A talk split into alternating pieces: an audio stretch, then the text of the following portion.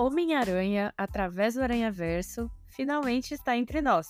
E o multiverso nunca esteve mais doido. No meio de gatos-aranha, dinossauros-aranha e os personagens que já conhecemos e amamos, não conseguimos pensar em outra coisa enquanto assistíamos o filme, senão RI. Bom, brincadeiras à parte, o filme realmente traz uma discussão muito interessante e que pode ajudar a gente a de fato falar sobre as relações internacionais. O novo filme, que é uma continuação do longa de 2018, coloca o Miles Morales em uma nova aventura ao lado da Gwen Stacy, de outros rostos antigos e de alguns novos, enfrentando uma ameaça que promete abalar o multiverso inteiro. O filme entrega visuais absurdos e milhares de novos aranhas que roubam a cena, mostrando a infinidade do multiverso para o público. A ideia de multiverso já foi muito explorada pela mídia, mas a gente vai falar mais um pouquinho aqui. Ela parte de um ponto de que, a partir de determinados contextos, certas decisões podem alterar profundamente as nossas realidades.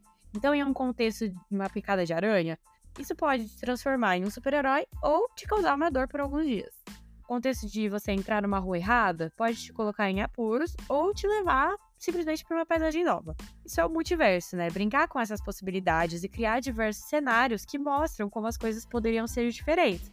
Claro que alguns mais improváveis do que outros. Então, se pararmos para pensar nas possibilidades de um multiverso das RI, onde as decisões internacionais afetarão o globo como um todo, será que podemos aprender sobre o nosso dia a dia? Será que a gente poderia prever algumas possibilidades para o futuro a partir de um contexto internacional específico? Em outras palavras, será que daria para a gente largar a carreira de internacionalista e virar nos videntes? É, sobre ser vidente não é bem por aí. Mas sim, existe uma área de estudo dentro das relações internacionais que busca discutir as possibilidades para o futuro. Se chama construção de cenários prospectivos.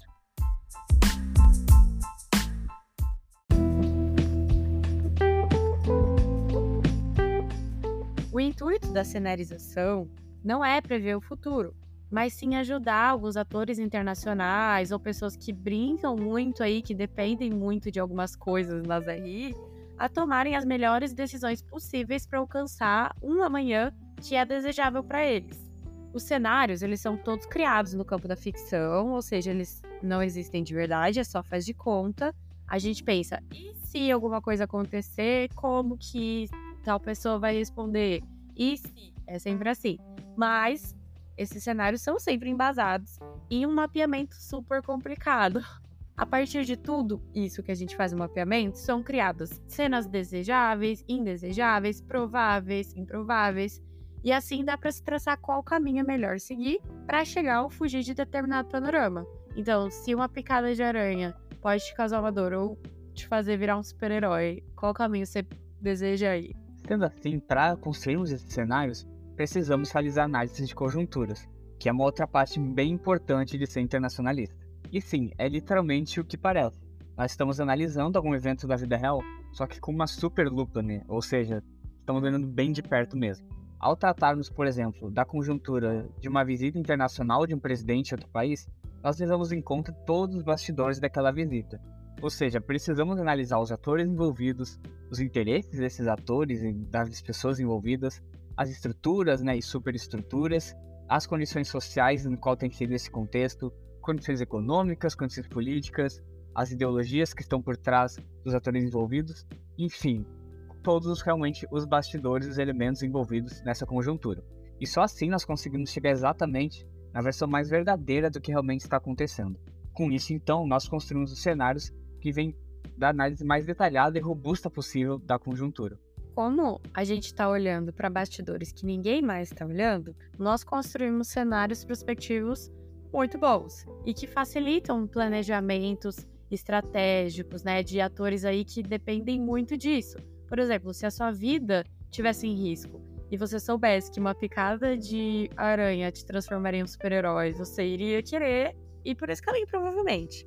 E é basicamente isso. A gente constrói o cenário para te falar que sim, pode ser que essa aranha te pique e te transforme em um super-herói. A gente faz isso porque algumas áreas, como política, segurança, infraestrutura, elas precisam muito saber os caminhos a seguir, quanto vai custar, qual o risco envolvido. Por exemplo, se um presidente vai visitar um país, isso pode causar uma guerra ou só facilitar mais acordos. É, então, todos esses bastidores e detalhes são necessários. Por isso, a cenarização é, acima de tudo, uma ferramenta para ação e não prognóstico do futuro. Até porque são vários cenários futuros e não só um. Bom, não seria incrível se, assim como no multiverso da Marvel, a gente conseguisse visualizar as diferentes realidades e pudéssemos escolher a melhor para ficar? Bom, com muitos estudos, os internacionalistas às vezes conseguem sim.